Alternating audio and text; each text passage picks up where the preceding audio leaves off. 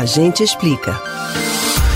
Talvez você já tenha ouvido casos de pessoas que, mesmo morando em casa com alguém que testou positivo para o coronavírus, não se contaminou. Será que isso é mesmo possível? Como explicar esses casos? Preste atenção que a gente explica.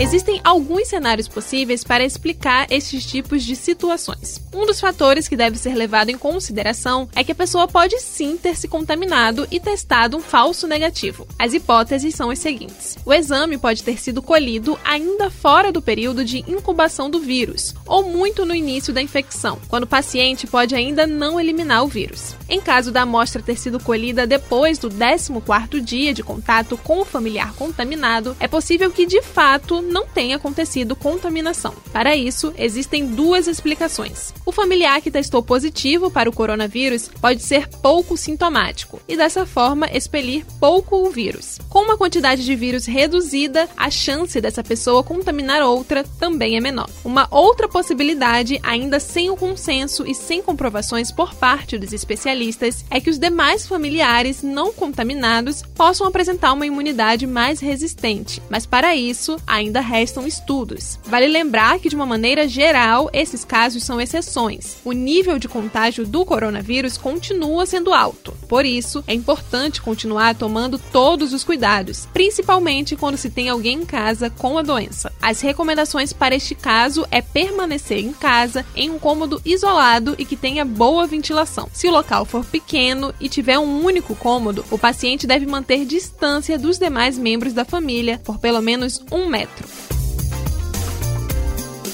Você pode ouvir novamente o conteúdo do Agente Explica no site da Rádio Jornal ou nos principais aplicativos de podcast, Spotify, Google e Apple Podcasts. Beatriz Albuquerque para o Rádio Livre.